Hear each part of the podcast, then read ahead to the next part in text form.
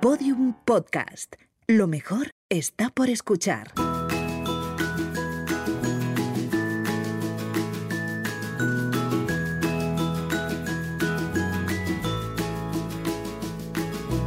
Charlas, un podcast de sonajero de Fisher Price. Bienvenidos a Charlas del Sonajero de Fisher Price, un espacio dedicado a madres, padres e hijos.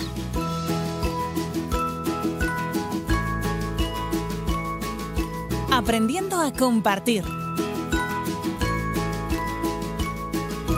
Yo soy Verónica Sánchez, o Mami Blue. Hoy hablaremos en nuestras charlas sobre la llegada de un nuevo hermano o hermana a la familia. Ampliar la familia se convierte en un momento de alegría para todos.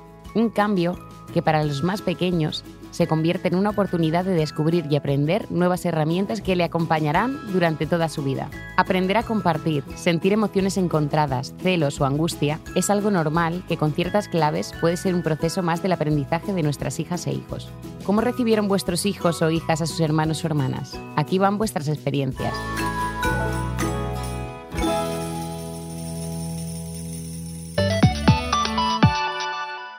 Me llamo Sofía García de La Coruña. Tengo dos hijos, uno de tres años y otro de, de nueve meses.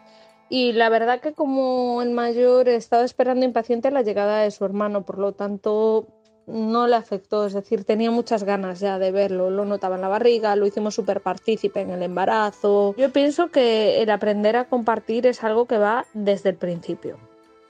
Es decir, ellos tienen que saber compartir, tienen que saber que mamá y papá ahora son dos, nos tenemos que reubicar todos, aprender a ser cuatro.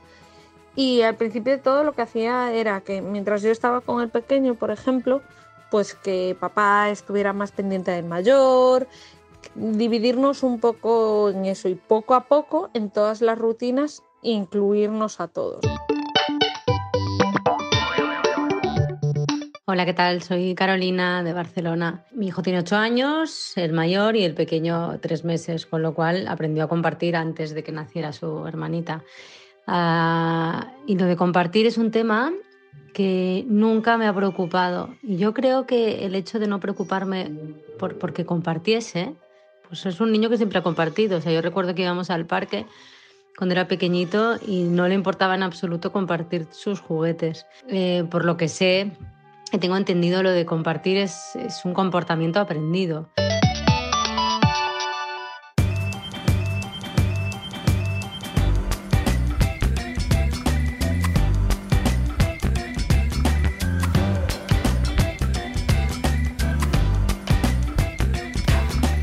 Para hablarnos de este proceso, hoy contamos en las charlas con Gemma Cánovas, psicóloga clínica y psicoterapeuta. Encantada de estar aquí con vosotros. Igualmente. Pues llega un nuevo, un nuevo hermano o hermana a la familia. ¿Qué le pasa por la mente a los hijos mayores? ¿Qué posibles reacciones pueden tener? Bueno, pueden existir diferentes tipos de reacciones dependiendo de, de cada niño o niña, pero lo más frecuente es que exista una primera reacción como de, de celos, mmm, muchas veces mezclado con ilusión y afecto, porque hemos de pensar que las emociones eh, no son de un único color, por decirlo así, ¿no? Frecuentemente, yeah. sino que van mezcladas. ¿eh?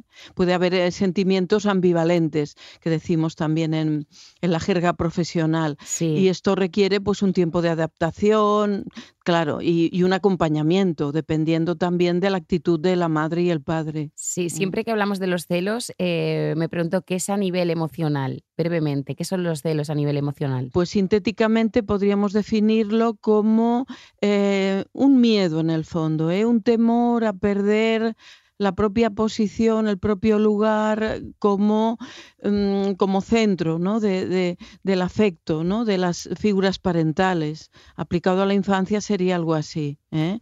Y luego puede dar lugar a rivalidades que se prolonguen en el tiempo, claro, pero esto dependerá de la evolución que, que haga psicológicamente ¿eh? el niño o la niña. ¿Y qué deberían de saber los papás y las mamás al respecto? Sobre todo lo que es muy importante, y siempre lo recalco ¿eh? cuando atiendo familias, es el diálogo, hablar O sea que mm, hay que hablar a los niños, hay que explicarles las cosas. A veces les da la impresión de que no van a entender, entienden mucho, entienden más de lo que creemos. Entonces, palabras sencillas, pero explicar.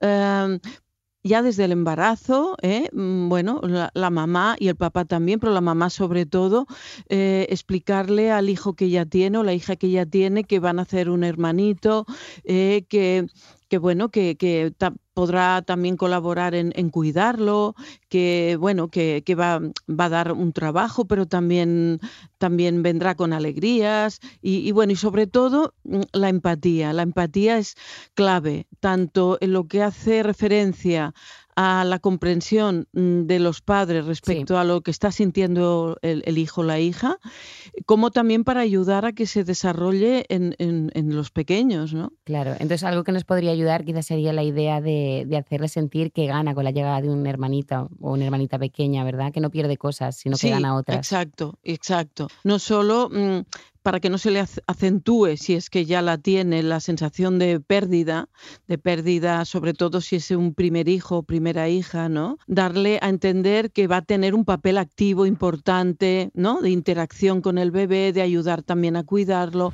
todo esto ayuda mucho. Y también sirve, digamos, jugar con muñecos o marionetas, lo que prefieran los papás, para simbolizar la situación que va a venir, ¿eh? O sea que mm, con muñecos Mm, estableciendo diálogos, porque esto ayuda mucho a los niños, eh, todo la, toda la dimensión simbólica. Y entonces diálogo y disponibilidad se convierten en claves. Sí, muchísimo. Claro, siempre suele haber un problema de tiempo. Es evidente que el tiempo no es ilimitado y hay que repartirlo, pero hemos de marcar el acento en la calidad, ¿eh? no solo en la cantidad. Sí, es algo que se eh, repite mucho esto. Sí, sí, y no es, un, no es un estereotipo, es que realmente es cierto.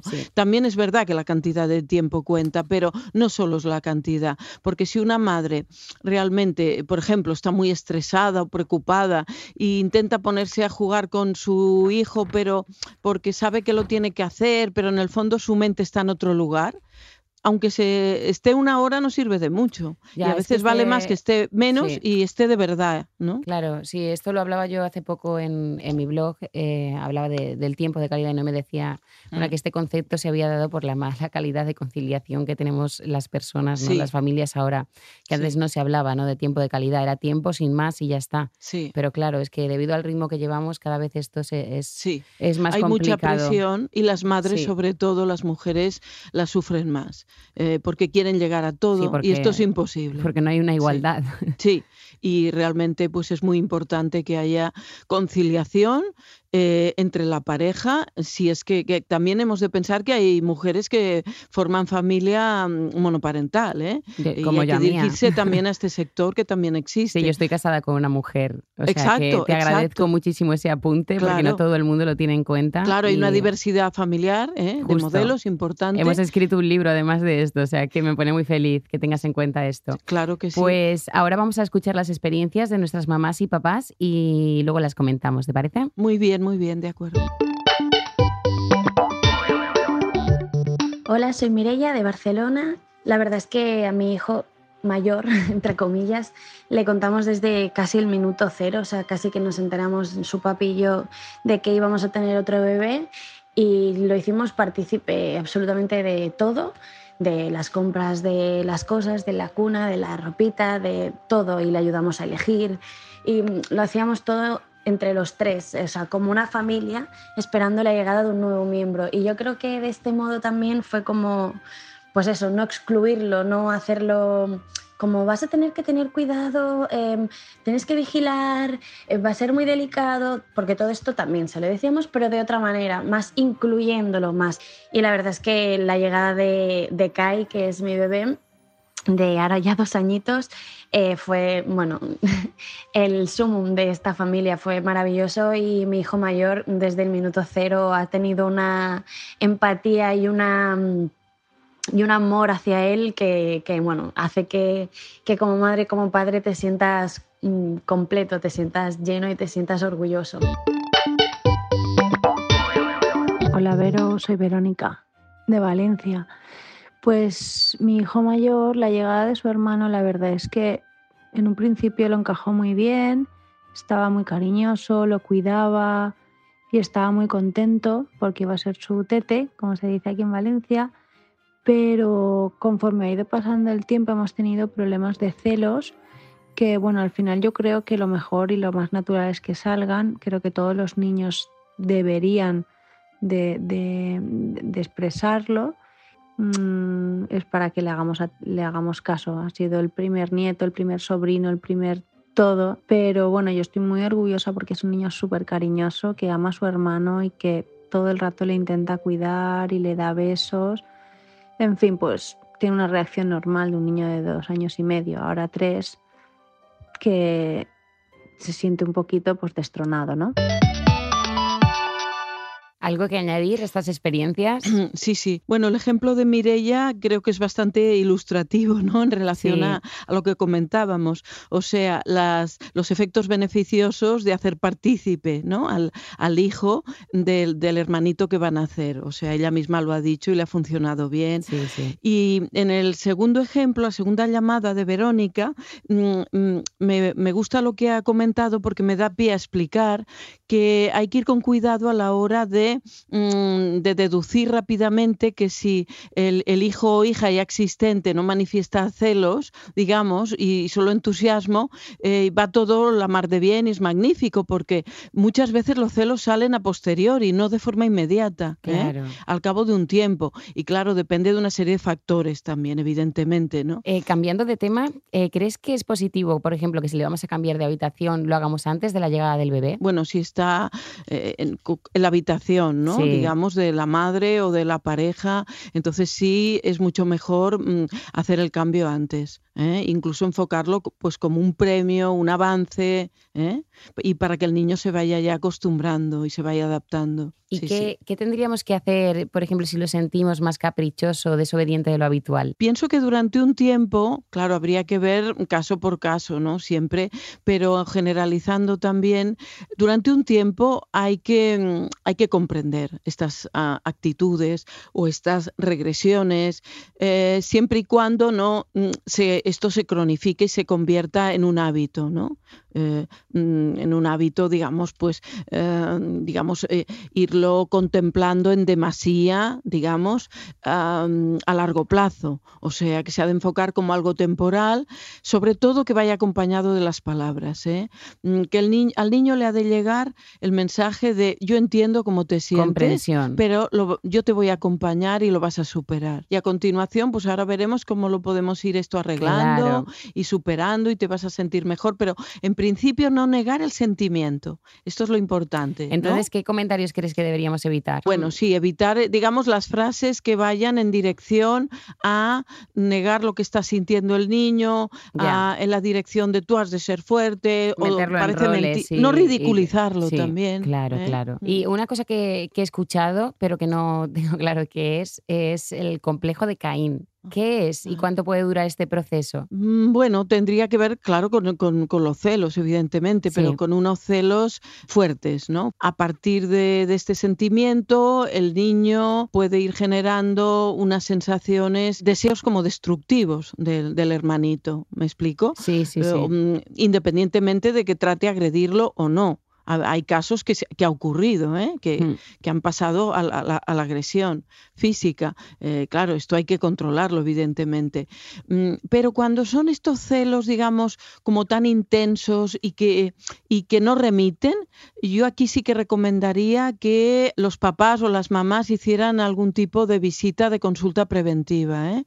con, con, algún profesional, porque a veces puede también, también tener relación esta conducta con, con algún un tipo de comunicación que no sea la, la, idónea. Me, explico que el problema provenga de los adultos, no solo del el niño frente al hermano. Y generalmente, cuando estas personas se tratan y, hay ocasión de, de poder escuchar cómo se ha desarrollado su infancia, su adolescencia, aparecen claves Mm, para entender el por qué les ocurre esto y tiene, tienen que ver como con problemas de relación con sus propios padres. Pues ahora vamos a escuchar eh, consultas de nuestros oyentes y si te parece luego las comentamos. Sí, sí, muy bien.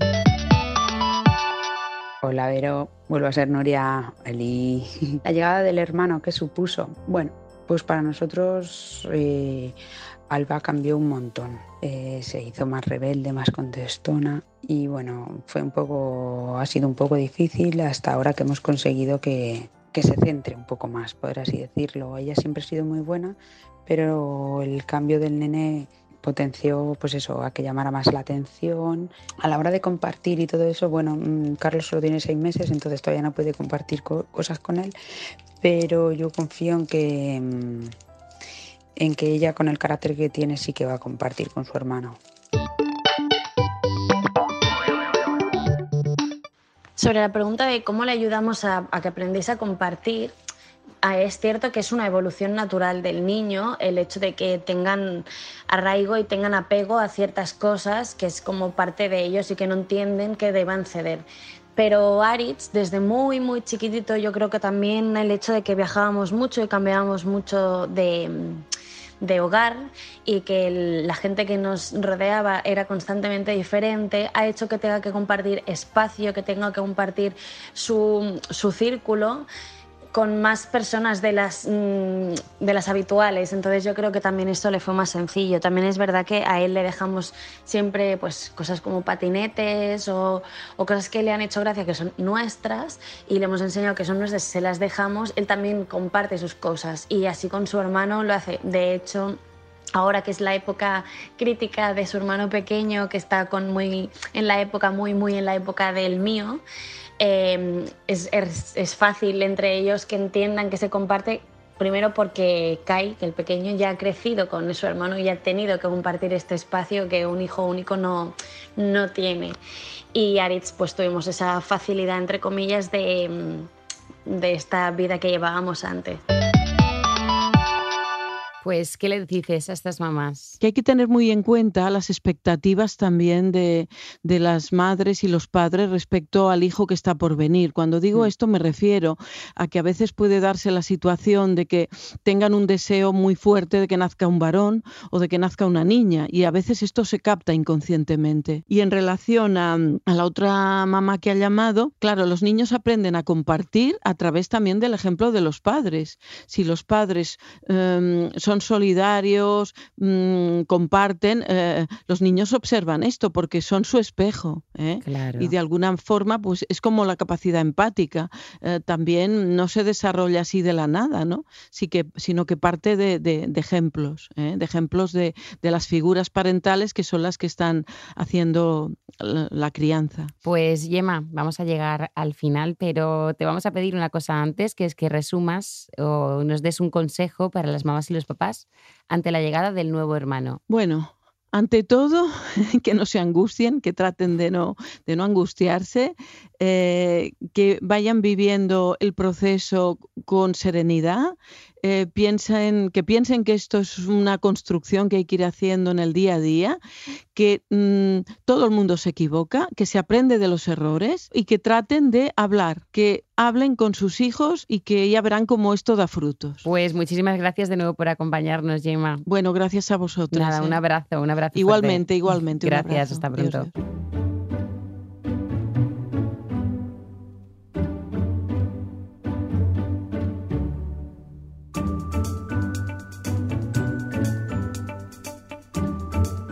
Hasta aquí nuestra charla de hoy. Nosotras os esperamos en el próximo episodio de las charlas. Hablaremos de la inteligencia emocional. Identifica a tu hijo sus emociones. ¿Cómo le has enseñado? ¿Incluyes la inteligencia emocional en su educación? Todo esto y mucho más en el próximo episodio de las charlas. Nos escuchamos muy pronto. Gracias por estar al otro lado y feliz crianza.